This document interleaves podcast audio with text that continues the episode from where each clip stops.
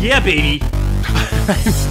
zu, zu, übertrieben. Hallo liebe, ich habe gedacht, ich ändere mal äh, dir die Intro, aber nee, ich muss, ich muss es treu bleiben. Baby. Hallo liebe Footballfreunde, herzlich willkommen zu einer neuen Ausgabe der Vollmer Kuhn Show mit äh, euren allerliebsten Footballspielern, die es jemals auf der Welt gab. Und wenn das nicht stimmt, dann braucht ihr auch gar nicht weiterhören, weil der Sebastian und ich sind höchst enttäuscht. Nee, sind wir nicht? Doch, nee, oder? Ja, ja. sagen wir es auch mal. Bitte. Thanksgiving ist vorbei. Leider. Und wir sind natürlich sehr dankbar, dass ihr, auch wenn ihr nicht eure, unsere Lieblingsspieler seid, äh, andersrum, äh, zuhört. Äh, ja. Komischer Start zur Sendung, ich bin, aber. Ich bin noch ein bisschen durch bisschen. Ein bisschen durch. Ja. Ich hatte die letzte Erzähl, Woche mit genau. vier Frauen zu tun. Äh, oh. Nicht was, wie. Was sagt äh, deine Frau dazu? Äh, nicht wie es deine Fantasie äh, gerade beschreibt, nein. Okay. Äh, es war meine, meine Mutter, meine, ich habe ja schon mal berichtet, meine Mutter, meine Schwester, meine zweijährige Nichte oder zweieinhalbjährige, meine Frau hm. äh, waren zu Thanksgiving am Start. Also, ähm, ja, ich hatte eine aufregende Woche, war schön der, der Hahn im Korb, habe alle fleißig versorgt, versucht, jeden Wunsch zu erfüllen. Äh, Hat's wie du dir vorstellen kannst, klappt was nicht ganz so gut. So Aber naja, ähm, Harlem Korb, Markus Kuhn kann ich mir vorstellen. Dieses Wunsch von den Lippen ablesen für alle, für alle Menschen drumherum. Du kennst mich. Ich, ich sag wie mal, bitte? Der, wie bitte? Wie bitte? Gerade du. Gerade du, Sebastian. Etwas, bitte etwas mehr äh, Wehmut. Äh, Nee, so. wieder ein falsches Wort. Naja. Ja. Hast ähm, du wenigstens, dein, dein, Vater ist auch schon wieder weg, hast du gerade berichtet. Meine Familie habe ich gestern, bis auf meine Frau. Ich habe mir noch überlegt, soll ich die auch mit zum Flughafen fahren oder äh, da hat sie ja was sich mit Händen und Füßen dagegen gewehrt. Ähm, aber dein Vater, hast du gesagt, ist auch schon wieder ist, Richtung. Ist, ist, mittlerweile ist auch wieder im Flughafen, wie, wie beim letzten Podcast, aber äh, also jetzt hier in, äh, in Florida. An der hatte auch einen aufregenden Morgen, äh, hatte eine SMS bekommen und auf einmal äh, hat sich der Reifen komplett, also komplett von der Felge gerissen, also nicht nur so abgefallen, sondern er sah noch so ein bisschen Gummi dran. Äh, keine Ahnung, was passiert ist. Nicht an meinem Auto, an, äh, also von meiner Frau. Nichts passiert, alles gut. Keine guten deutschen Kontinentalreifen. Ehrlich gesagt, keine Ahnung. Ähm, ja, weiß ich nicht, Gummi. Gummi, Gummi sind sie. Ja. Äh, ähm, ja, aber auch halbwegs alles jetzt geregelt. Und Vater ist mittlerweile, ähm, was haben wir denn? Ja, ist noch, noch äh, vor dem Flieger, also noch nicht eingestiegen, hat noch eine Reise vor sich, aber auch da. Thanksgiving auch bei uns gut überstanden. Äh, doch ein bisschen was Football geguckt, viel gekocht, viel ge. Ja, Hast du viel, auch gekocht? Viel, ähm, ich habe äh, also äh, Nein. geräuchert, wenn man sowas kochen nennt, weiß ich nicht. Also, hast du so ein Egg? Ja. Ah, sehr nice. Da ja. sieht man wieder die, äh, die Chefköche. Äh, Perfektes meine, Equipment, können nichts. Und meine Frau hat äh, alle, alle Beilagen von Brötchen über ja, Brötchen äh, sogar auch selbst gebacken? Ja, aber halt so, so also so amerikanisch jetzt nicht hier, wie es man auf Deutschland kennt, die, die Krossen und so, sondern halt so weich. Im Prinzip, im Prinzip Butter und so ein bisschen Teig drumrum. Äh, aber, aber sehr lecker und äh, ach, von Kuh, Pekan, Pekan, Pekan oder Pekan? Wie, wie, äh, ich bin, bin ja North Carolina, zuerst North nach Amerika. Äh, Pecan Pie, aber Pe ja, ja okay. kommt so ein bisschen auf Tagesform an. ähm, aber ist auch mein, mein Lieblings-Thanksgiving-Kuchen, äh, ehrlich gesagt. Hast du einen Lieblings- Thanksgiving wahrscheinlich, aber es ist, ja, wohl Apfelkuchen. Meine Frau macht auch frisch gemachten Apfelkuchen. Also Oder so, so äh, Pumpkin-Kürbiskuchen, Pumpkin Pie. Ist, ist, jetzt Pumpkin Pie. Für mich jetzt nicht. Also entweder, äh, ich esse ja, muss ich auch sagen, wenig äh, Kuchen und so, aber denn. Hast du überhaupt nach Thanksgiving noch ein Sixpack? Nee, habe ich aber schon lange nicht mehr. Ist, wir sind in Wintersaison, Markus. Wie siehst, hab Ärmel an. Jetzt schleifen, jetzt, jetzt wieder richtig schleifen lassen. Ich komme im, im März komme ich wieder. Jetzt über Weihnachten, jetzt Plätzchen, jetzt, jetzt rein. Recht hast du. Jetzt, jetzt, jetzt muss ich nicht mehr so tun. Jetzt. Ähm, gut, äh, sollen wir, meinst du, meinst du, Leute wollen Football hören oder sollen wir weiter? Nee, komm, wir machen noch ein bisschen Spaß. Ich muss, äh, ich muss, ich muss auch am Wochenende abtrainieren. Ich habe mir gedacht, nach meinem Thanksgiving-Feast ja. ähm, habe ich mir mit ein paar Jungs hier aus der Nachbarschaft, gehen wir den sogenannten, jetzt am Wochenende, äh, den sogenannten Devil's Path. Ich wow. habe mir nach einem, nach einem Wanderweg uns ausgesucht. Das soll ich ich gucke jetzt gerade mal nach der härtesten Wanderwege im Nordosten Amerikas Mit wem gehst du denn, da du mich nicht eingeladen hast? Äh, nimm, ich, ich gehe mit meinen richtigen Freunden und nicht mit irgendwelchen halb äh, Geschäfts-, Arbeitskollegen, Podcast-Partnern. Verstehe. Ähm, äh, für meine gute Freunde. ähm, den Teufelspfad. Ähm, wie wir ihn gehen, sind ja ungefähr 50 Kilometer, äh, so 3000 Höhenmeter, so die größten sechs Gipfel im Nordosten äh, äh, sind auch mit dabei. Also ich hoffe mal, bis dahin purzeln die Pfunde wieder rüber. Äh, es wird irgendwie nachts so irgendwie minus 20 Grad anscheinend. Uh. Wir haben auch nur Schlafsäcke. Also ich bin mal, ich bin mal gespannt, ob ich noch körperlich gut in der Form bin nach äh, sechs Jahren jetzt Pause habe ich gedacht. sechs Jahre Pause vom Wandern. Nach sechs Jahren Profisportlerpause habe ich gedacht, es wird mir Zeit, wieder ein bisschen an meine körperlichen Grenzen zu gehen. Bringst du denn, ähm, bringst du so ein Live-Straw mit oder sowas? So ein, so ein, so ein, nee, ich nehme, nee. ich, wir sehen, wir gehen nur eine Nacht. Ich nehme wie so ein, ich bin wie so ein Packesel. Ich nehme alles an Verpflegung, wird direkt mitgeschleppt. Dann wird es noch mal ein bisschen härter, macht es auch mehr Spaß. Jeden Eiweißriegel, ähm, den du finden kannst, da rein. Nee, ich mach, wir machen richtig Essen. Proviant. So, wow. Ja, ja. Steak. ja. Huhn nehmen wir mit. Ja, genau. Kaffee, alles, alles essen. So, okay. Ja, ja. Okay. Hallo. Glam Glamping, Glam aber die harte Tour. Naja. Okay. Ah, wie, wie schnell, ähm, jetzt sind letzte, nee, doch, äh, also mit Luftmatratze oder so ein, so ein, so ein Ausroll, so eine Isomatte quasi? einfach, äh, so. ein Biwaksack, ähm, und da kommt der Schlafsack rein und wirklich dann unter, ja, irgendwo im Gebüsch, unter Stern im Himmel, wow. rein und mal schauen, was geht. Lagerfeuer neben dran, ganz romantisch. Ja, ich hatte nur, äh, um dich auf den Geschmack zu bringen, ich wohne ja hier in einer, ich sag mal, Kleinstadt. Ähm, es war 5 Uhr gestern, kam mit meinem Golfkart vom Strand. Ähm, mit so ähnlich wird es bei mir jetzt auch am Wochenende. Ja, äh, aber dann, ich habe eine Mülltonne auf der Straße gesehen, dachte schon, hm, komisch. Ich fahre rein, guck, also rechts bei mir ist die Auffahrt, ich guck rein, guck nach links, gucke nach rechts, steht zwei Meter neben mir als so ein 400 Kilo Bär. Und guck ah. mir dann voll deppert an. Aber das sind Schwarzbären, die sind eigentlich nicht gefährlich. Ja, genau. War auch, war auch nichts. In dem Moment, ich hatte meine Kinder da drin, ich auch, äh, vorwärts, zurück, gelaufen. Die, ist da auch. Also ich hoffe, dass ich habe noch nie in meinem ja. Leben einen echten Bären gesehen. Äh, es wird, es, es, wir könnten auch so einen Naturpodcast ab sofort machen, ehrlich gesagt. Komm, Football, wir haben genug Football gemacht. Lass uns doch ein bisschen über ja. Wandern, über Bären ja, reden. Macht doch auch mal Spaß. Ähm, ich hoffe, dass ich, dass ich was sehe. Vielleicht mit ein bisschen Glück äh, hat er nicht ganz so Hunger und hat sich schon für, die, für den Winterschlaf genug Fett angefressen. Du, du musst nicht der Schnellste sein, nur schneller als ja, der Langsamste in deiner Gruppe. Ich bin wahrscheinlich der zweitschnellste, aber auf Reicht. jeden Fall der stärkste. Also hm. I take my chances, wie man so schön sagt. Aber ich, ich hab, danach habe ich auch gelesen, mit dem Schwarzbären anscheinend soll sich dann äh, ja, ich glaube, wenn es dazu kommt, hinlegen. Nein, genau, das ist die falsche Taktik, Sebastian. Und das ist ganz wichtig. ganz wichtig. Bei den Bären, es gibt drei Taktiken. Okay. Ähm, Schwarzbär, ja. attackieren. Oh. Ein Braunbär oder Grizzly ja. totstellen. Okay. Und bei einem Eisbären, egal was du machst. Bist, bist du weg. Bist du Party, Party over. Gut, ja. mach dir noch ein paar Sekunden schöne Zeit. Verstehe. Im ähm, Englisch, was hast du hier? Ähm, if it's brown, attack. If it's uh, nee, if it's black, attack. If it's brown, lay down. If it's white, good night. gut. So, gut, dass ich im Warmen lebe. Die Polarbären, Polarbären kriege ich wahrscheinlich nicht mehr. Ich wollte auch gerade Schwarzbären habe ich hier ständig. Gut, dann weiß ich. Genug, äh, nicht, dass die gut. Leute noch vorspulen und warten, bis es endlich hier um harte sportliche Analysen geht, Stimmt. so wie bei uns sonst normalerweise immer. Okay. Ähm, Thanksgiving ist ja vorbei, aber ja. es gab natürlich auch äh, Football, aber nicht nur, nicht nur, ähm, wenn wir schon von Highlights und alles sprechen, lass uns doch gleich mal, ich hatte letzte Woche, ich war schon kurz davor, ob ich Breaking News machen soll uh. ähm, und quasi berichten soll, was bei äh, meinem Haus- und Hofteam passiert ist, den New ja. York Giants, war mir ist doch noch ein bisschen zu riskant, aber Jason Garrett, der Offense Coordinator der Giants, hat das zweite Jahr äh, mit äh, den Giants und unter Coach Judge nicht mehr überlegt, äh, überlebt und wurde abgesäbelt. Ähm, eine Veränderung musste her. Viele bei den Giants oder die, gerade die Fans da draußen schauen ja schon, ähm, was, wie und was kann man sich verändern. Äh, die Offense läuft nicht wirklich gut. Daniel Jones ähm, ja, ist er der nächste Quarterback der Zukunft? Ist vielleicht auch die ganze, das Playcalling zu zu einfach, zu oldschool. Ähm, hab mich übrigens ähm, auch mit Mike Lennon vor einiger Zeit getroffen, der der Backup Quarterback der Giants ja. ist, mit dem ich mehrere Jahre bei NC State gespielt habe. Ähm, kann nur Positives über Jason Garrett auch von Spielerseite berichten. Ich habe nur gegen ihn gespielt, als er noch damals der Headcoach bei den, Cold, äh, bei den Cowboys war. Mike Lennon sagt aber auch, ähm, der eine, der wirklich, wenn er vor dem Raum steht, richtiger Headcoach-Manier, super cooler Typ, Players-Coach, nur vielleicht mit dem Play Calling, dass er nicht mehr der OC ist, ist vielleicht nicht die schlechteste Variante. Verstehe. Kleine Frage dazu.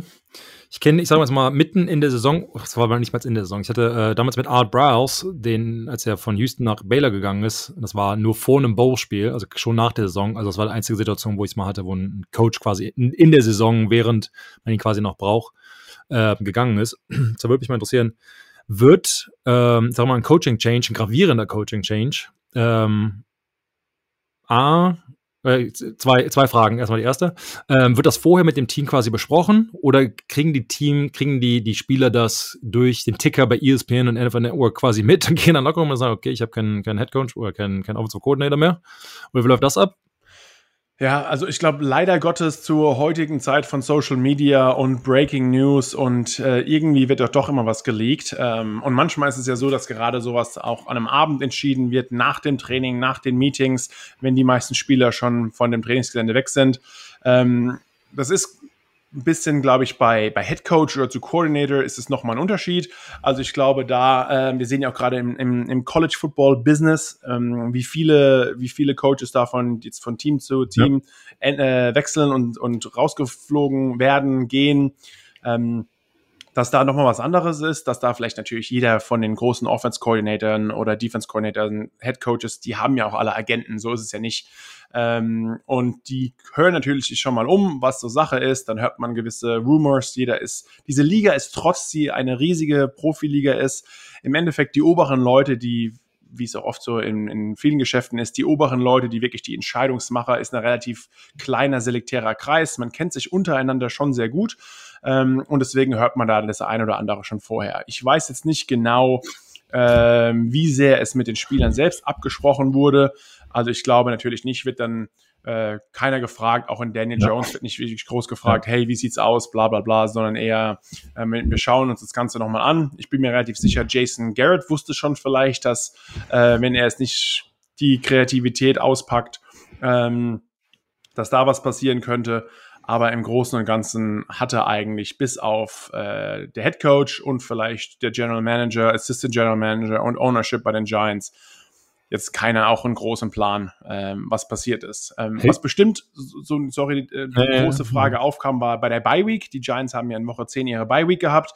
Dann hieß es nochmal, okay, jetzt mal schauen, wir haben Monday Night Football, vielleicht nicht. Wir geben ihm nochmal eine Woche extra Zeit. Lass uns auf Monday Night Football vorbereiten ähm, gegen Tampa. Dann auch nur zehn Punkte zu machen, wo man auch vielleicht denkt, da, da könnte mehr gehen, gerade wie Tampa in den letzten Wochen gespielt hat.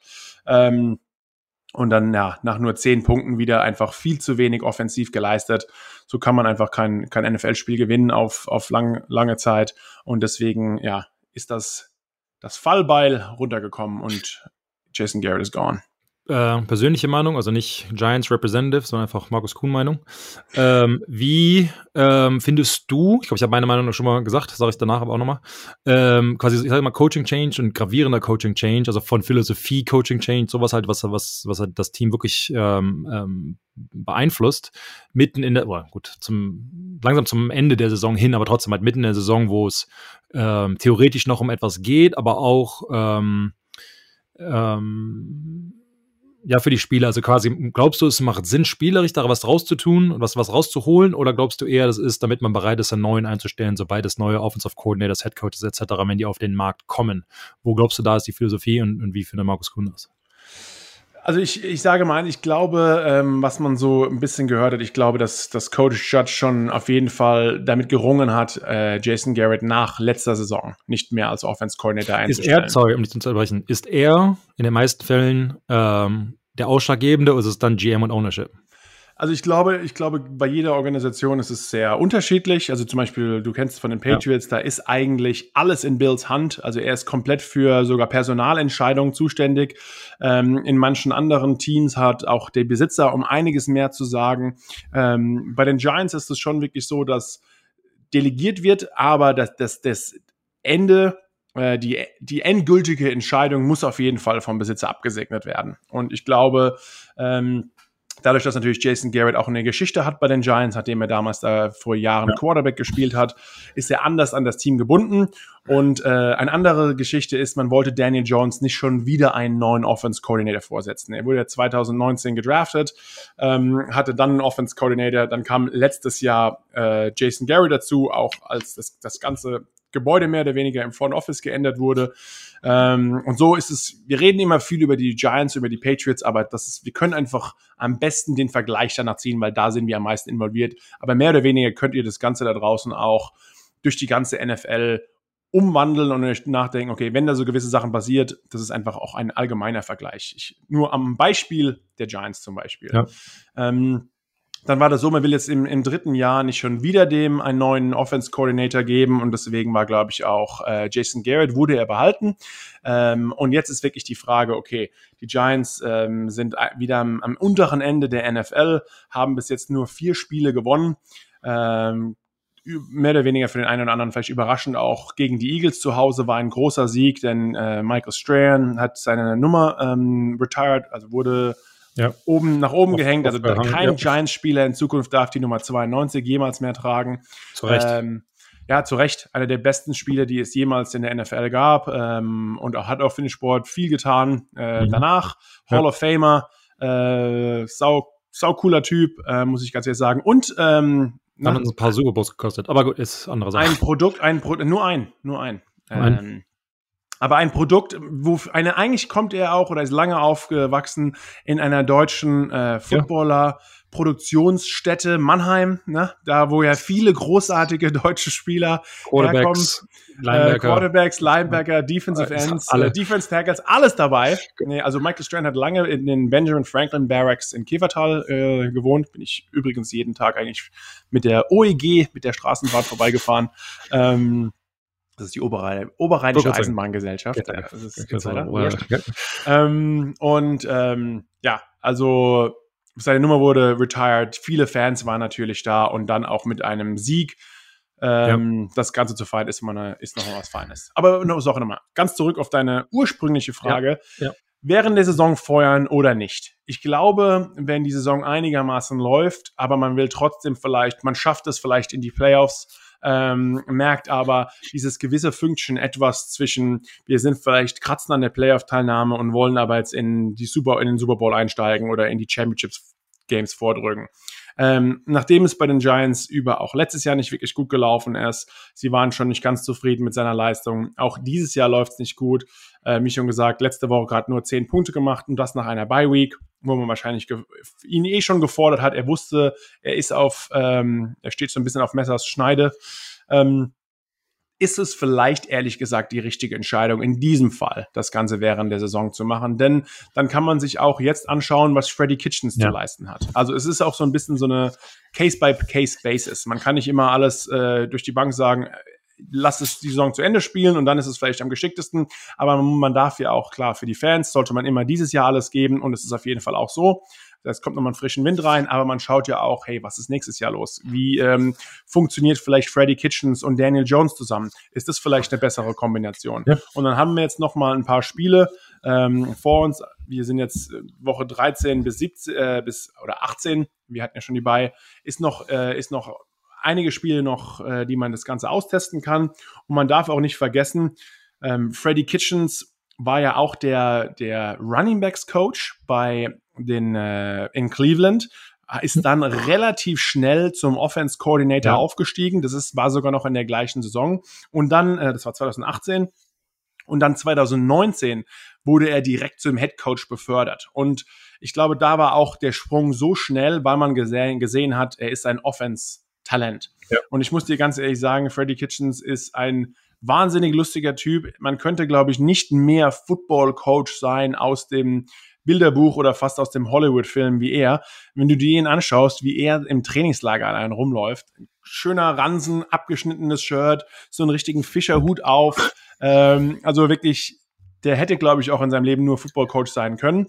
Ähm, hat ein gutes Gespür, äh, auch für die Spieler und auch vielleicht für Quarterback-Talent. Ähm, und ich denke, dass diese Offense-Coordinator-Position ist vielleicht eher seine, seine Geschichte als wirklich die Headcoach-Position. Und das war, glaube ich, sein großer Fehler, dass er dann zu schnell befördert wurde ähm, in Cleveland. Und deswegen hat es auch in seinem einen Jahr dort nicht funktioniert. Sie, sieht man relativ häufig. Josh McDaniels, genau dasselbe. Äh, grandioser ähm, Coordinator für die Patriots, war dann kurz Head Coach bei den äh, Denver Broncos, hat nicht funktioniert, kam dann zurück und immer noch einer der besten Coordinators in der Liga. Coach Spags, äh, Steve Spagnolio, okay. der äh, Defense Coordinator bei den Giants war, dann war er bei den Saints, war er auch kurz Head Coach, hat gar nicht funktioniert und jetzt ist er, wie schon gesagt, ein, was anderes.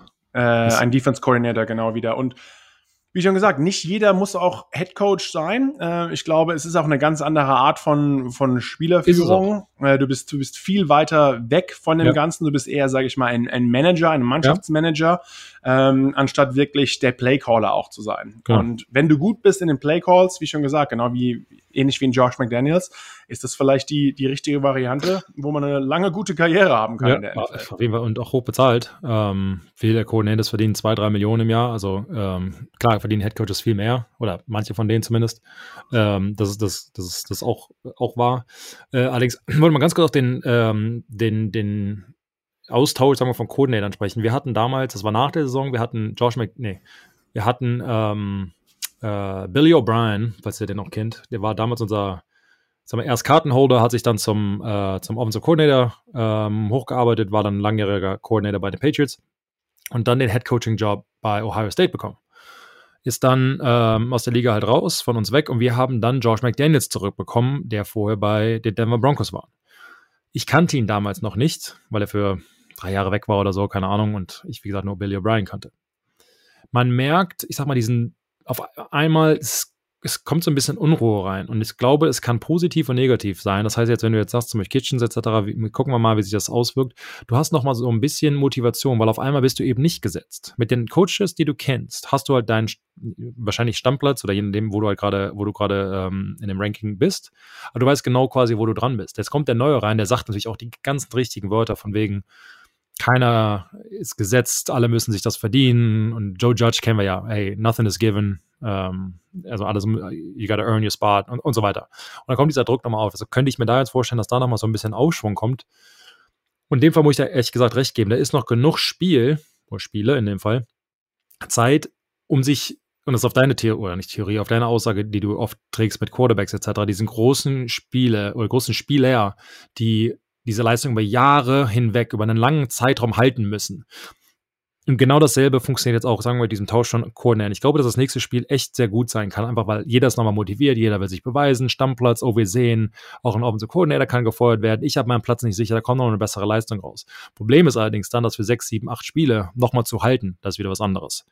Ähm, deshalb ist eigentlich ganz gut zu sehen, was du gerade gesagt hast, ähm, wie der neue oder Interim Offensive Coordinator, wie auch immer sie heißen, ähm, wie die sich quasi behaupten können, ähm, finde ich ganz gut. Und dann sind sie in einer Position, weil du musst dann halt irgendwann schnell handeln. Ich sag mal, ein, ein Bill Belichick damals war jetzt auch nicht, ähm, ich sag mal, grandios und so weiter. Und die haben sie auch halt relativ schnell aufgegabelt. Gut, dann klar der Trade mit den, mit den Jets etc. Aber du ähm, ist ja ganz oft so, dass ein Coach bei einem bestimmten Verein nicht funktioniert und dann in einen, zum neuen Verein kommt und dann der sehr gut funktioniert in derselben Ebenso Rolle, anderen Rolle. Auch. Das ist genau. manchmal einfach genau Timing, Umfeld alles ja. ähm, der richtige Quarterback für den Coordinator, vielleicht brauchst du den, vielleicht das genau, richtige Umfeld, den besseren Headcoach, also der zu dir besser passt. Äh, Defense, was auch immer ähm, da halt ist, ähm, glaube ich, musst du dann halt auch in einer Position sein, um schnell zuzugreifen. Ganz oft passiert es nämlich, das kenne ich jetzt auch einige Erfahrungen von Coaching, Coach, Coaches, Freundinnen bei den Patriots zum Beispiel. Die haben viel oft, weil die Patriots ähm, sehr oft und tief in den Playoffs waren, meistens ja sogar im Super Bowl. Das heißt, wenn die neuen Coaches ausgewählt werden für die anstrebenden Vereine, sagen wir mal, ähm, gehen diese Vereine ja schon auf Suche, haben schon ihre Interviews und sie können diese anderen Coaches halt nicht anheuern. Die müssen sich halt irgendwann entscheiden, wie lange warten wir. Aber dann ist der, sag mal, Lösung B ist schon weg von einem anderen Verein. Deshalb werden diese, diese äh, äh Coaches halt schnell aufgegabelt und am Ende hast du eben keine Zeit mehr. Ähm, hast du im Prinzip Pech gehabt als solche Coaches. Und ich glaube, dieselbe Theorie gilt halt auch für diese Vereine. Du willst halt ähm, dann nicht durch diesen Prozess gehen, ah, jetzt sollen wir ihn feuern, müssen wir Platz machen, ist der noch bereit, sondern jetzt kannst du halt auch planen, also, wie Marco sagte, du kannst jetzt Kitchens beobachten, ob es funktioniert, behalten wir ihn ja oder nein. Hast du genug Zeit. Und wenn dann ähm, in den nächsten Wochen, wie jedes Jahr, dieses Black Friday oder wie sie, wie sie das, glaube ich, nennen in den amerikanischen Medien, wenn alle irgendwie gefeuert werden, wenn das Karussell geht los, dann kannst du halt deinen Wunschkandidaten und jetzt kannst du ja schon über Agenten etc., du weißt ja schon ein bisschen, wo Interesse liegt und ja. der kennt den und dann spricht man ja schon mal und so weiter oder kannst du ja schon mal die, die Verträge angucken und etc. Du kannst dich halt schon mal vorbereiten, wie NFL-Teams das eben machen und ich glaube, wir sind dann in einer guten Startposition, um Joe Judge, den ich nur als Special Teams Coordinator kenne, aber ihn sehr wertschätze. Markus, du kennst ihn als, als Head Coach.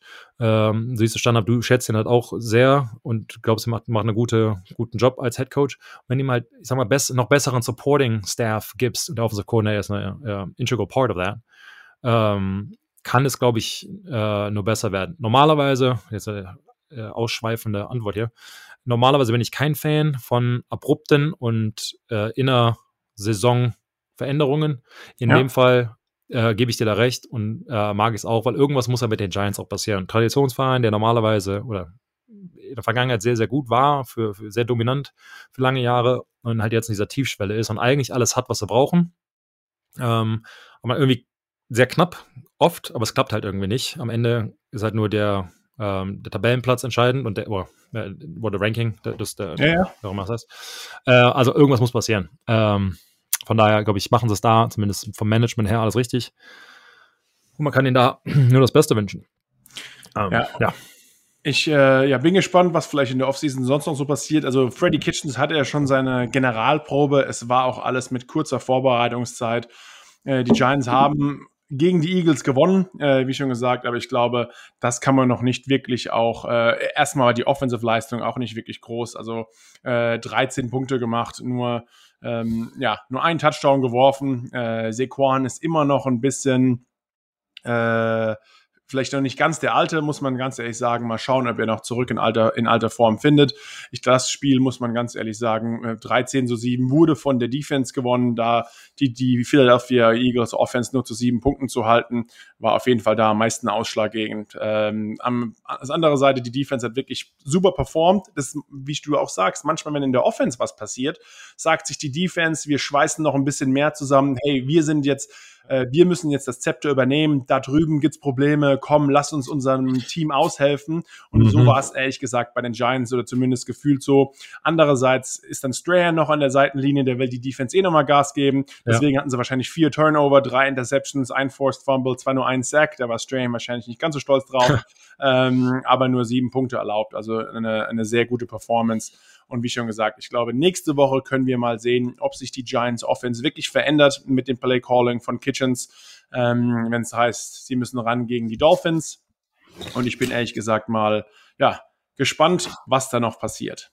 Aber zurück mal auf die Thanksgiving Games zu gehen. Äh, das einzige noch nicht siegreiche Teams der, äh, das siegreiche Team der NFL sind weiterhin die äh, die Detroit Lions. Auch stolz da sein. hat es wieder nicht sollen sein. Und ähm, ja, und das an, an Thanksgiving gegen die Bears. Und ich muss auch ganz ehrlich sagen, mir tun die Lions schon wirklich leid, denn auch wieder, Och. als die, als die Zeit ist ausgelaufen ist, hat nochmal äh, Santos von Chicago mit wirklich in der letzten Sekunde nochmal ein Field Goal geschossen und führt deswegen äh, das, das Team Tradition. mit 16 zu 14.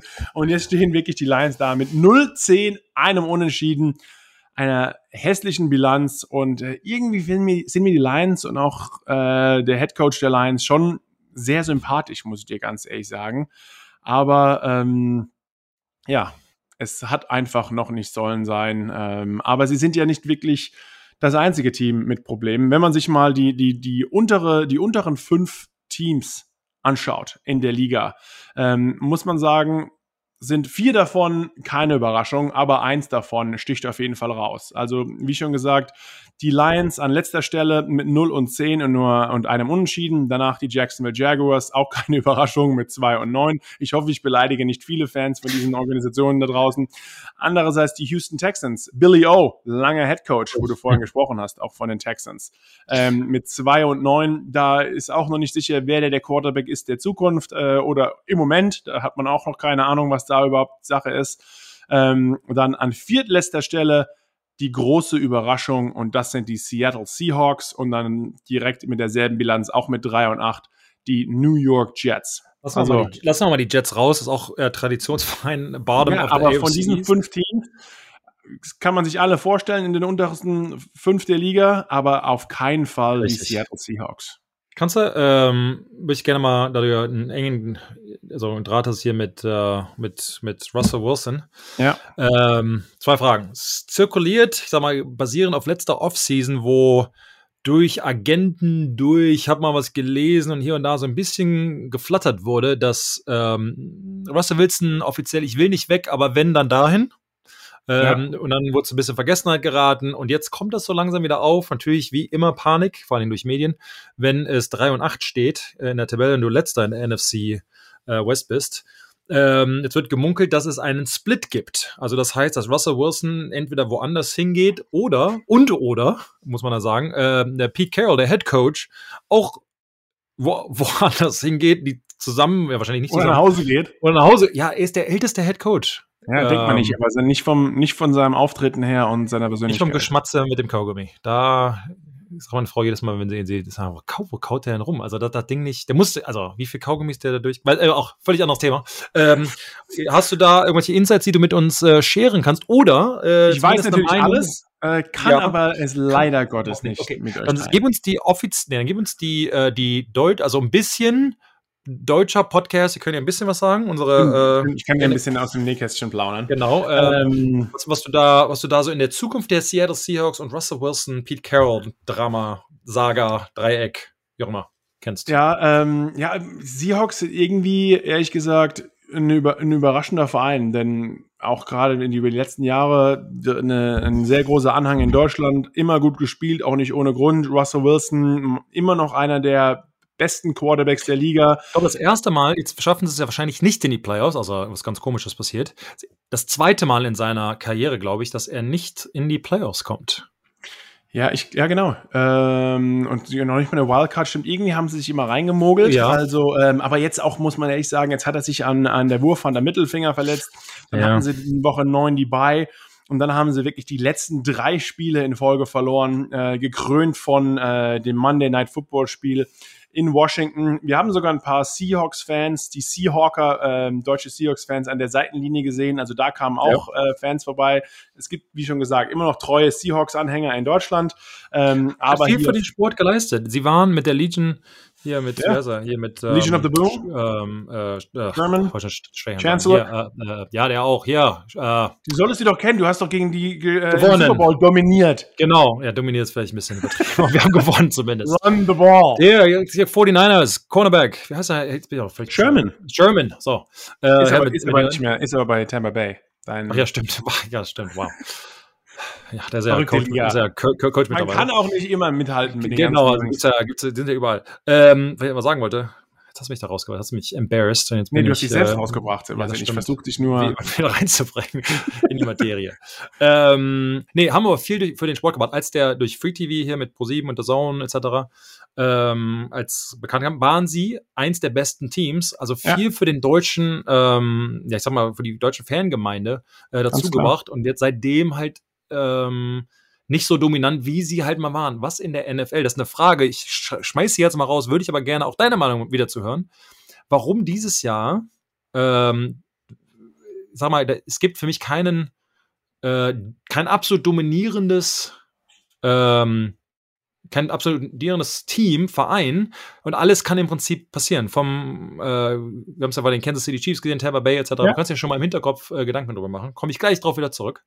Ähm, aber die Seattle Seahawks, äh, habe ich da jetzt so ein bisschen unterbrochen, aber ähm, fand ich, also der Respekt ist auf jeden Fall da, auch inner, es hat immer noch, es fühlt sich, es gibt so, wir hatten eben über Detroit Lions gesprochen. Für mich so, ach, ja, ist so zwei Jahre gut verlieren sein wieder. Also so, ach ja. Wenn du Detroit Lions. Manche Teams tun einem so ein bisschen, so wie die ja. also bei den Giants auch so. Eigentlich ja. sollten sie doch besser sein. Richtig. Bei den Giants ist es schon über ein paar Jahre jetzt der Fall, deswegen kann man sich da auch langsam dran gewöhnen, leider Gottes. Ähm, bei den Seahawks ist es wirklich noch so, hä? Das ja. So, Genau. Seahawks sind schlecht, macht, genau. kein, macht irgendwie überhaupt keinen Sinn. Genau. Und ähm, so sehe ich es halt auch. Und deshalb finde ich es so schade, wenn die äh, jetzt halt so äh, sich also auseinandergehen wollen. Wird, weißt du, was die müssen. brauchen, Sebastian? Die brauchen, glaube ich, einen neuen äh, Offense-Line-Coach und vielleicht noch den einen oder anderen Spieler. Vielleicht wäre das deine nächste Position der Zukunft, Offense-Line-Coach. Hatte, hatte einen Traum, dass ich wieder spiele. Nee, nicht, nee, ehrlich? Aber Albtraum, denke ich Albtraum, bei dir wieder. Das ist das Problem. Ja, also, mit, ja, also, na gut. Wieder, äh, vielleicht kämpfe ich am Wochenende gegen einen Bären äh, und dann kann ich mal sagen, wieso, wieso noch meine, meine, meine Defense-Line-Qualitäten sind. Denn so ein, äh, so ein ja, 300 Kilo Schwarzbär ist eigentlich wahrscheinlich um einiges besser drauf wie die meisten Offense-Line-Spieler der Liga. Ähm, schlechtere Technik, auf jeden Fall mehr Power, äh, mehr bis, bissiger. bissiger, bissiger, hast recht. Äh, bisschen, ähm, ja, ja, stimmt. Ja, aber, aber, ähm, aber wie schon gesagt, ich glaube, das ist das große Problem der Seahawks und da hat sich Russell ja auch vor der Saison schon beschwert. Natürlich hat er gute Waffen. Äh, die Defense ist natürlich nicht mehr dieselbe, aber da haben sie auch jetzt nicht die schlechteste der Liga, ja. zumindest auf dem Blatt Papier. Äh, weiß Gott nicht. Ich glaube, ihnen fehlt einfach eine Offensive Line. Und das ist manchmal auch ein bisschen ähm, die Philosophie des, der General Manager oder allgemein, wie ein Team aufgestellt wird ich finde immer, ein Team muss von innen nach außen aufgebaut werden. Und das fängt einfach mit der Offense und der Defense Line an. Und wenn diese beiden Sachen passen, dann kann der Rest auch um einiges schlechter sein, ehrlich gesagt. Wenn du halt ähm, gute Receiver hast, ähm, einen guten Quarterback, aber er immer um sein Leben laufen muss, was Russell Wilson ja wirklich eigentlich so gut kann wie fast kein anderer. Ähm, und immer sich noch extra Zeit kauft, äh, um noch manche den Ball nochmal anzubringen, ist es eine Sache. Aber er ist auch nicht mehr der Jüngste. Er hatte gerade, ist hat gerade seinen 33. Geburtstag gefeiert. Ähm, irgendwann bist du auch nicht mehr der I make it happen Typ und rennt rum und äh, kriege ich schon irgendwo hin.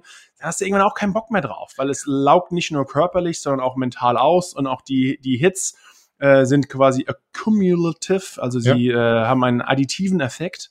Hm hm. Ähm, und äh, wie schon ah. gesagt, damit 33 und jetzt äh, Vater von drei Kindern und deine Frau sieht gut aus. Äh, muss ich mir nicht, muss ich mir, keine Ahnung, was das damit zu tun hat, aber muss ich mir nicht jedes Mal den äh, Wrack vollhauen lassen. Ähm, und vielleicht, wenn er dann schon sagt, gib mir doch mal ein bisschen Unterstützung in der Offense Line, ähm, ja, ist das vielleicht eine Möglichkeit, um jetzt auf unser Originalthema zurückzukommen, ihn noch in Seattle zu halten? Also, und er ist auch schlau genug, muss ich sagen. Und Russell versteht auch das große Konzept. Vielleicht ist es Zeit, dass wenn die Seahawks einen Umbruch wagen, und vielleicht ist auch wirklich die Frage, hey, entweder geht Pete, entweder geht Russell oder es gehen beide. Oder man gibt vielleicht Russell, ähnlich wie die revolutionären Head Coaches, mehr und mehr eine GM-Position bekommen haben. Vielleicht sind wir inzwischen, äh, wird es Zeit, dass man elitären Quarterbacks ähm, auch etwas mehr GM-Rolle überschreibt. Zumindest, sage ich mal, was seine eigene Offense äh, betrifft. Ja, zu diesem Punkt, äh, viele Quarterbacks Aaron Rodgers zum Beispiel, äh, wünschen sich diesen, diesen Input ja. natürlich, äh, bekommen sie aber nicht, weil ich glaube, ja. kann also vielleicht ein bisschen Ego. Brady hat Beispiel, Brady hat, denke ich mal, auch in Tampa. Äh, in Tampa, nicht in, nicht in. Ja, genau, genau. genau. Und jetzt ist er nach Tampa, holt sich AB. Ähm, da gab es ja auch riesen. Hast du die, den Drama mitbekommen? wir schweifen wieder von, wir springen von Thema zu Thema. Die NFL gibt so immer viel, viel her. Ähm, wie schon gesagt, da hat er auch etwas mehr Input und ähm, es hat ja relativ gut funktioniert, zumindest in Jahr 1 in Tampa ja. Bay. Ähm, absolut. Für mich die Frage ist, Markus, ich gebe dir recht, was du gerade gesagt hast. Für mich das Problem ist halt sein Alter. Du hast gerade gesagt, 33 Jahre alt. Nicht jeder ist ein Tom Brady, der mit 42 noch MVP-Kandidat ist. Ähm, schickst du deinen, aber gut, Pete Carroll ist Ende 60, 69, äh, sowas in der, keine Ahnung, sowas in der Richtung. Äh, wie lange coacht er halt noch auf diesem Level, ist halt auch die Frage. Irgendwann muss sich halt entscheiden. Und drehst du quasi jetzt alles um für einen. Carroll ist 70. 70, 70 schon. Im September 70 Gerade geworden. 70, okay. Ähm, drehst du quasi alles um für den Quarterback, wie lange ist der halt noch, kann er halt auf einem, einem souveränen Level spielen? Und anscheinend, der beschwert, oder, oder, oder das Manko, vielleicht halt kam das nicht von ihm, aber die Offensive Line, die Protection, die er eben nicht hatte, ist ja schon seit Jahren ein Problem in, ja. war schon immer, seit er, seit er da ist, ein Problem. Und sie haben sich äh, oft, ich sage jetzt mal, geweigert oder es hat nicht funktioniert, äh, ihn eben zu beschützen. Und ich finde, wenn man sich jetzt die Spiele anguckt, sieht man, dass es so ein bisschen entweder, das kann ich halt nicht beurteilen, entweder ist es Russell, der sagt, weißt du was, ich stehe jetzt hier ein bisschen mehr rum und versuche den Ball zu verteilen und wenn ich die ganze Zeit umgehauen, ich bin hier der, das, der also der, der, die Person für alles, der sich ständig freiräumt und trotzdem Hail Mary wirft und alles, alles Mögliche. Oder ist es halt so gecalled im Prinzip, dass du halt sagst, hey, nein, du bist jetzt statisch oder mehr, also ganz, ganz ruhig kriegst du ihn wahrscheinlich nicht. Ähm, aber es hat sich so, hat sich einfach anders angefühlt als jetzt, da ist auch schon richtig was her, so 2014, die Super Bowl-Saison etc. Wir hatten da Training äh, nach dem Training, oder die Defensive Line hatte Training nach dem Training und musste im Prinzip den, den Balljungen und den, den Waterboys hinterherlaufen und lauf einfach mal los. Also don't get caught. Also einfach non-scripted einfach hier, hier, fang den Hasen. Ja, weil genau so ist es gegen Russell Wilson zu spielen. Ich habe äh, ich hab im College gegen ihn vier Jahre lang ähm, als wir im, mein Schlimmste war, wir haben ja im College ist ja oft so, wir haben ein sogenanntes Spring Game. Das ist so das Abschluss des Frühjahrstrainings, wenn dann die, äh, die Defense gegen die Offense spielt und andersrum. Äh, ich als Defense-Line-Spieler äh, freue mich natürlich, um meine Offense-Line-Jungs, die ich aus dem Training sehr gut kenne, zu vermöbeln. Und dann denkst du, du bist jedes Mal direkt vom Quarterback, äh, direkt vor Russells Nase und dann tanzt da. Es ist wirklich wie ein wildes Schwein oder ein Hühnchen zu fangen. Kannst du auch komplett vergessen. Äh, rennst dann Russell Wilson hinterher, er dreht sich immer raus und wendet sich ähnliche Situation. Wir spielen, ich glaube, es war 2000, vielleicht 13, 14 in Seattle ähm, und dann auch noch gegen meinen alten Zimmernachbar oder Roommate und Kumpel, den du auch von meiner Hochzeit kennst, J.R. Sweezy. Äh, neun Jahre lang in der NFL, dieses Jahr kein, noch kein Team gefunden. Mal schauen, ob seine Karriere auch vorbei ist. Geh direkt gegen ihn, mach einen guten Push-Pull-Move, einer meiner äh, wenigen Pass-Rush-Moves, die ich habe. Ähm, denn wenn du immer auf Power gehst, Sebastian, ist dann Push-Pull ja, eigentlich der beste Richtig. Konter. Ja. Ähm, schlage ihn wirklich gut, denke mir, jetzt, jetzt habe ich eine super Story, schlage eigentlich meinen besten Freund in einem Pass-Rush-Move und attackiere noch meinen alten College-Quarterback, stehe direkt frei vor, mir, vor ihm. Russell macht seinen typischen Haha, einfach mal einen kurzen Juke und ja, natürlich. Ja. Ja. Das war's. Das und war's. Markus liegt auf dem Boden. Und leider, und leider, nein, auf dem Boden lag ich nicht. Ich bin hinterhergerannt, was noch schlimmer ist manchmal. Weil dann siehst du ihn nur von hinten, wie er dir vorbeiläuft und denkst dir so, äh. Ja, und der Offensive Lineman, ich kann es dann aus Erfahrung sagen, fühlt sich ein bisschen besser an, weil wenn er halt schon kacke aussieht auf Film, wird wesentlich kein Sack abgegeben. Genau, ähm, den, Stat, den Stat hast du schon mal nicht. Nur ja. ein Pressure, aber du, da, da schauen die wenigsten drauf. Ja, die, die Offensive Line Coaches allerdings, das ist ein bisschen das Problem. Die kriegst halt, äh, naja, nicht überzeugt, dass er doch was Gutes gemacht hast. Äh, Markus. Ja, bitte. Äh, würde gerne. Hast du noch was zu Seattle? Sonst würde ich doch genau. Nee, ich bin Thema wirklich auf. ehrlich gesagt mal gespannt, was da, was da in Zukunft passiert. Ja. Wer geht? Ähm, ich könnte mir relativ schlecht vorstellen, dass, äh, dass es beide, dass beide bleiben. Ja. Ähm, und wie schon gesagt, vielleicht, also man sieht, wie schwer es ist, gute Quarterbacks ja. bei sich zu behalten und die zu finden. Klar. Und auch nicht nur Quarterbacks, die das Ei werfen können. Du hast es vorhin nochmal äh, schön gesagt, nicht jeder ist ein Tom Brady und deswegen stört mich auch gerade in der amerikanischen Presse, dann spricht man über Russell Wilson und auf einmal heißt es, ja, er hat ja auf jeden Fall noch zehn Jahre vor sich, wo ich sage, okay, es gab jetzt einen Quarterback, okay, genau. der irgendwie so lange gespielt hat, das ist jetzt nicht auf einmal die Norm. Ähm, obwohl Russell, also wenn ich es mir einem zutraue, und er hat ja auch schon gesagt, er kann auf jeden Fall bis Ende 30 spielen, Stimmt wahrscheinlich auch. Dann die Frage genau. ist halt auf welchem Level. Und aber wenn du halt ein Quarterback bist, der halt ständig umgehauen wird. Und das war auch bei Tom Brady der Grund, warum er so lange überlebt. Denn er hat eine schnelle Release-Zeiten gehabt, er ja. hat eine andere Art von Spiel als Russell. Hat einen rechten ähm, Tackle gehabt. Der, nee. ah, Brady, ja, ja, einer der besten deutschen ja, ja. Offense-Line-Spieler, die es wow. jemals gab. Lang. Tom, okay, sagen, Tom, Tom Nutten, Sebastian. War gerade übrigens. ähm, naja, äh, gut, weiter geht's. Weiter, hab's, versucht, hab's, geht's. hab's versucht. Ich hab, aber ich, ähm, hast, die habe ich direkt unterbrochen, Sebastian. Wieder, direkt so, so nicht, so nicht. Nicht so leicht, mein Lieber, nicht so leicht. So. Denkst du, ist vorbei. Weihnachtsgeschenke gibt es in ein paar Wochen. Gut. Ähm, aber wie schon gesagt, ähm, es ist so schwer, einen guten elitären Quarterback zu finden. Und finde mal einen, drafte einen hoch. Jetzt kann man sagen, ach, sie sind vielleicht am Draft früh dran, es gibt das und das, aber jeder weiß auch, ähm, einen hohen gedrafteten Quarterback ist auch kein Garant dafür, dass der auf einmal in der NFL funktioniert. Also ich würde mit koste, was es wolle, an Russell Wilson festhalten, wenn ich die Seahawks wäre, ihm nicht nur finanziell, sondern auch als Support System geben, was er will. Mach ihn glücklich. Ähm, und ähm, ja, gebe ihm, weil er hat ja auch als Geno Smith ähm, gespielt hat, war er sogar ja Offense Coordinator oft, hat Playcalls reingegeben, auch in der Preseason hat er Playcalls reingegeben. Ich kenne Russell, alles, was er bis jetzt sich vorgenommen hat, hat er erreicht. Er ist eine außergewöhnliche Persönlichkeit, muss ich ganz ehrlich sagen. Äh, wenn er sagt, er will GM und Offense Coordinator werden und Quarterback, lasst ihn machen. Er wird es verrückterweise irgendwie hinbekommen. Ähm, und ich denke nicht, dass es so wird. Und dann ist die nächste Frage, geht er weg äh, oder was passiert mit Pete? Ähm, weil der hat natürlich auch als einen 70-Jährigen da groß zu ändern, ist vielleicht auch nicht immer einfach. Ähm, deswegen muss vielleicht einer der beiden weichen. Wenn ich ein Team wäre, würde ich Russell behalten und äh, würde vielleicht Pete in den Ruhestand gehen lassen. Okay. Wir werden es. Ein Wort äh, zum Sonntag. ja, fast. Äh, wir werden es sehen. Anderes Team, was ich ganz kurz mit dir bequatschen werde, weil wir sie ab und an äh, harsch ähm, be bewertet haben, die äh, New England Patriots. Ähm, jetzt sechs, doch, aber wir waren, wir waren schon ehrlich. Lange gesagt, sehr harsh bewertet. Ähm, ja, man muss ja ehrlich sein. Ähm, jetzt sechs, sechs Siege in Folge, hab eben mit äh, Jakob drüber, also ja, Jakob Johnson drüber gesprochen. Also sechs Siege in Folge und quasi gesagt, was er glaubt, was die, ähm, ich sag jetzt mal, die, die, äh, ja, die Ursache ist. Und es kommt halt ganz oft daraus auf einmal Kameradschaft. Und der, ich sag mal, der, der ähm, Hauptgedanke dahinter ist, glaube ich, dass sie genau denselben Effort am Anfang reingebracht haben. Zwei und vier standen am Anfang der Saison. Und ähm, ich sag mal, die, das Talent, was sie hatten, ihrer Meinung nach, und den Arbeitsaufwand im Prinzip, den sie reingebracht haben, dem der Statistik nicht wiedergebracht wurde. Also sie hat sehr zusammengeschweißt und sehr ähm, ja fast sauer gemacht und dann natürlich klar die negative Presse ähm, hat sie sehr zusammengeschmissen und jetzt haben sie Markus, wir haben es erzählt, äh, wenn sie gegen Tennessee gewinnen, dann haben sie äh, eine echte Chance. Jetzt haben sie es, haben sie gewonnen, recht dominant, muss aber sagen, Tennessee viele Verletzungen. Ähm, allerdings aber trotzdem gewonnen. auch in diesem Spiel raffen sich die Titans gerade immer wieder auf Rivalry Game genau. aufgrund der Historie. Genau. Äh, also unglaubliche Vorstellung. Genau. Und jetzt kommen natürlich noch die Bills, aber sie sind jetzt wieder Spitzenreiter in der AFC East, läuft wieder über, über oder durch Foxborough durch.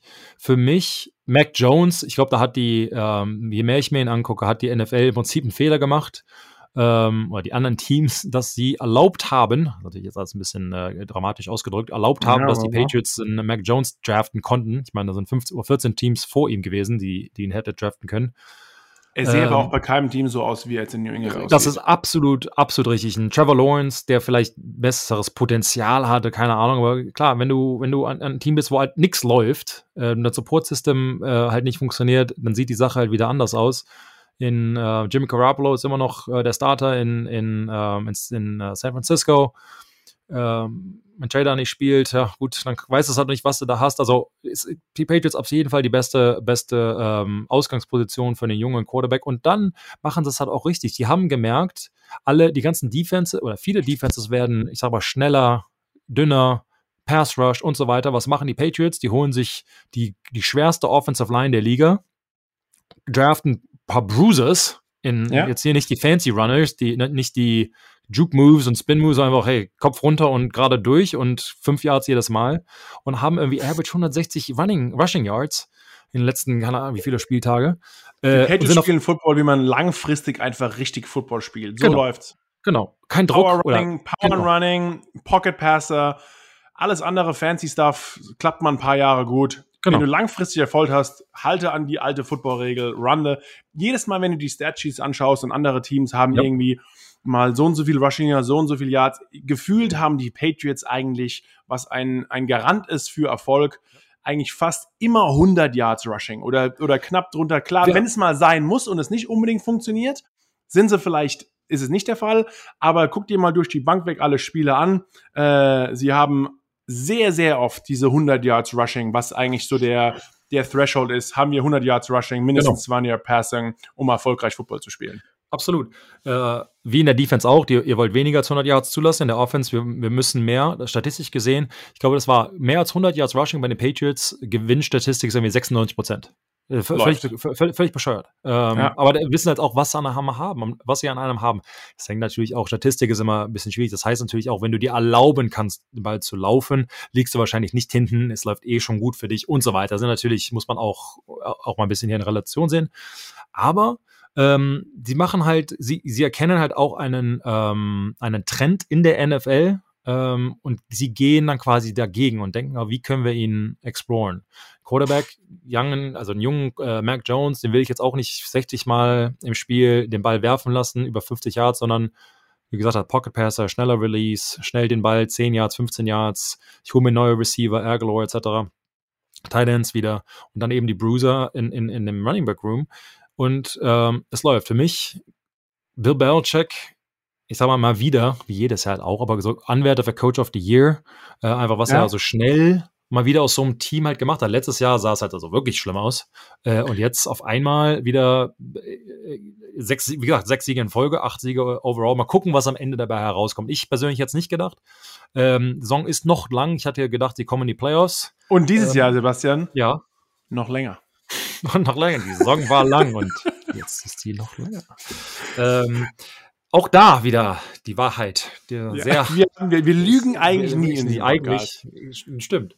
Ja. Ähm, also von daher, das wollte ich nochmal äh, erwähnen. Jetzt, ich glaube, das Matchup mit den, mit den Bills, das wird nochmal richtig ähm, interessant und heftig. Und ich glaube, da ähm, wird sich halt zeigen, wer absolut das bessere Team ist in der AFC East.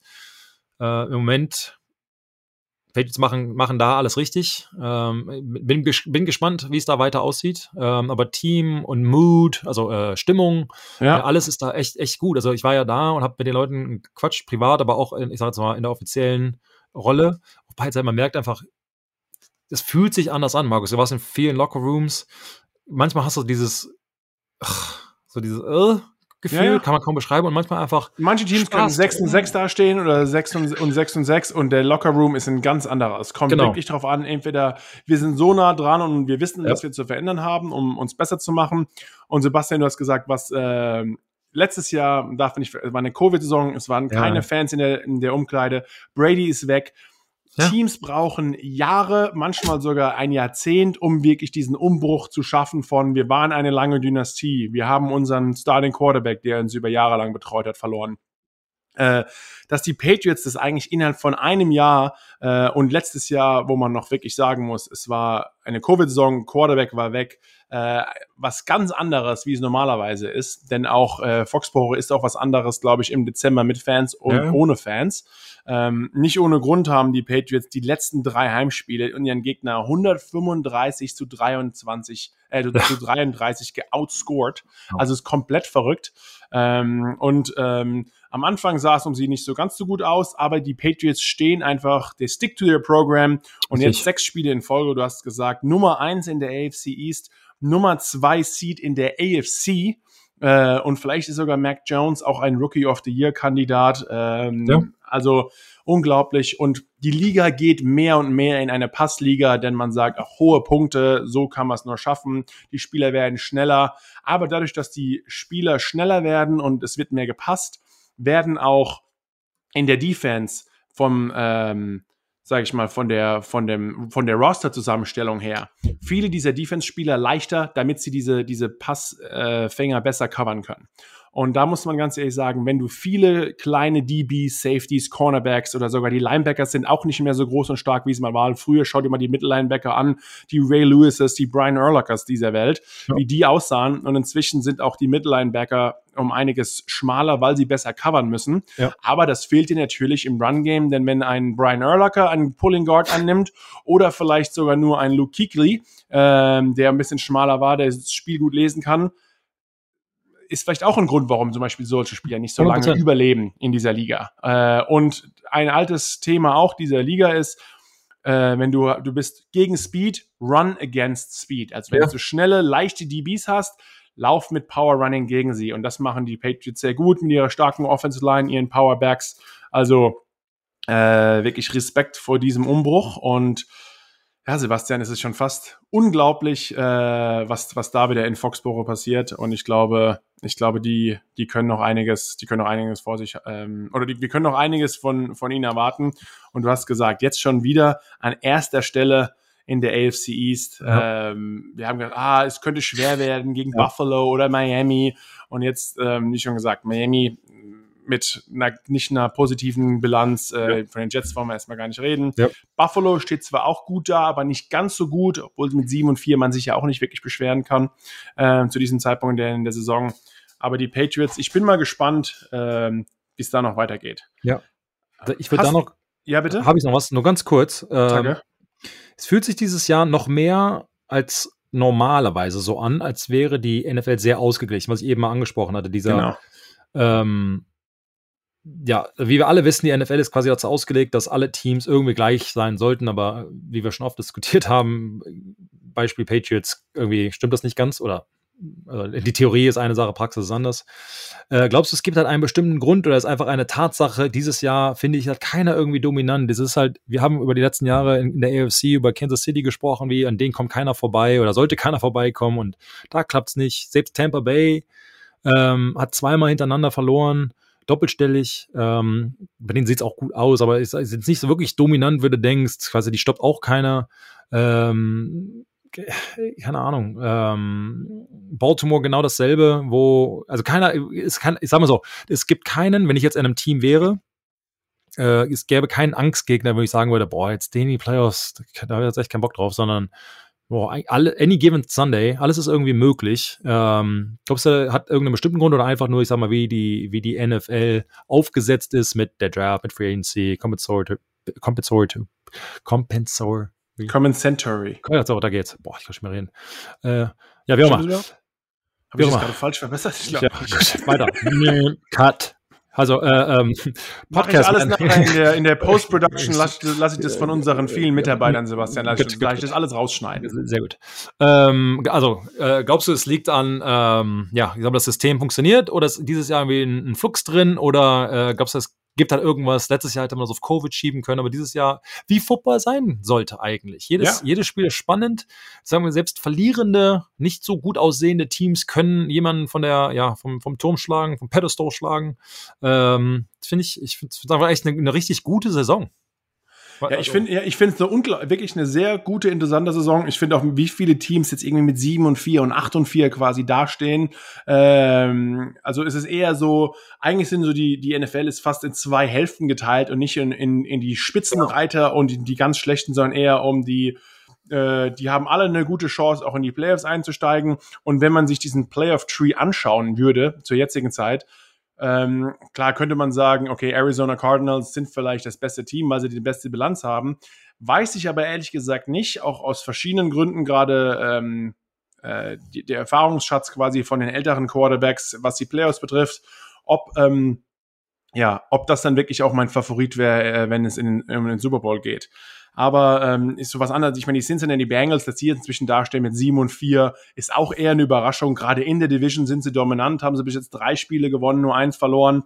Ähm, das sind diese Sachen. Kansas City Chiefs, äh, am Anfang waren sie ganz schwach äh, und am Anfang waren sie gut, dann waren sie sehr schwach und jetzt fangen sie sich langsam wieder und da muss man auch gerade am Ende der Saison schauen, äh, wie, wie bekommen sie quasi noch die letzten, die letzten jetzt fünf, fünf Spiele hin äh, oder sechs Spiele hin. Sie hatten ja, die Kansas City hatte ja ihre Beine noch nicht.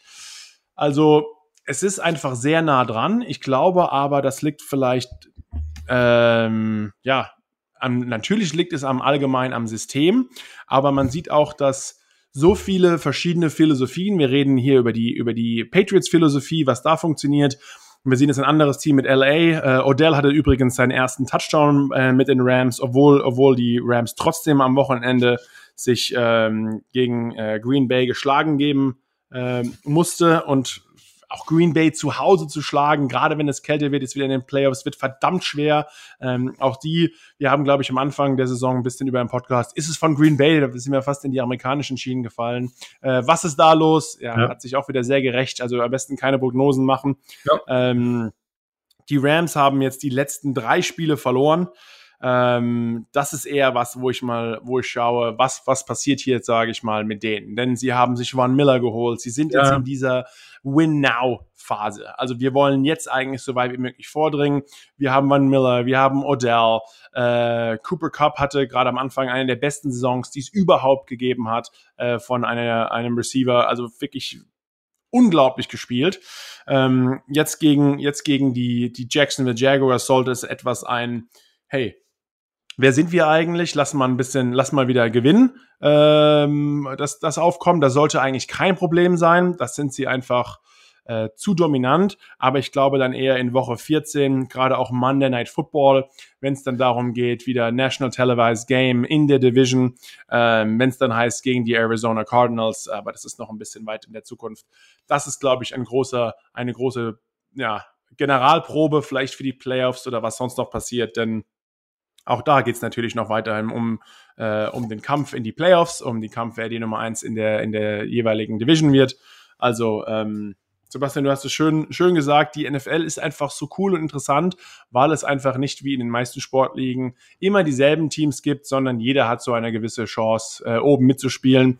Und wer hätte vom Anfang an der Saison gedacht, dass die Arizona Cardinals immer noch ähm, die Spitze anführen ähm, der Liga und der Tabelle? Also, ähm, wir können uns auch über die letzten, über die letzten Wochen noch freuen.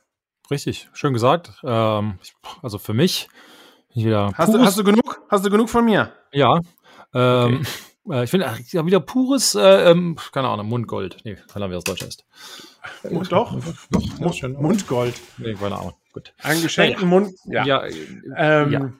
Ich, Sebastian, äh, falls äh, du ab sofort mit Jakob Johnson einen Podcast machst, du hast jetzt am Wochenende, gebe ich dir die Chance, falls ich in meinen Bärenkampf nicht überleben sollte, yes. äh, nee, ist, es, ist es ab sofort die Vollmer Johnson Show.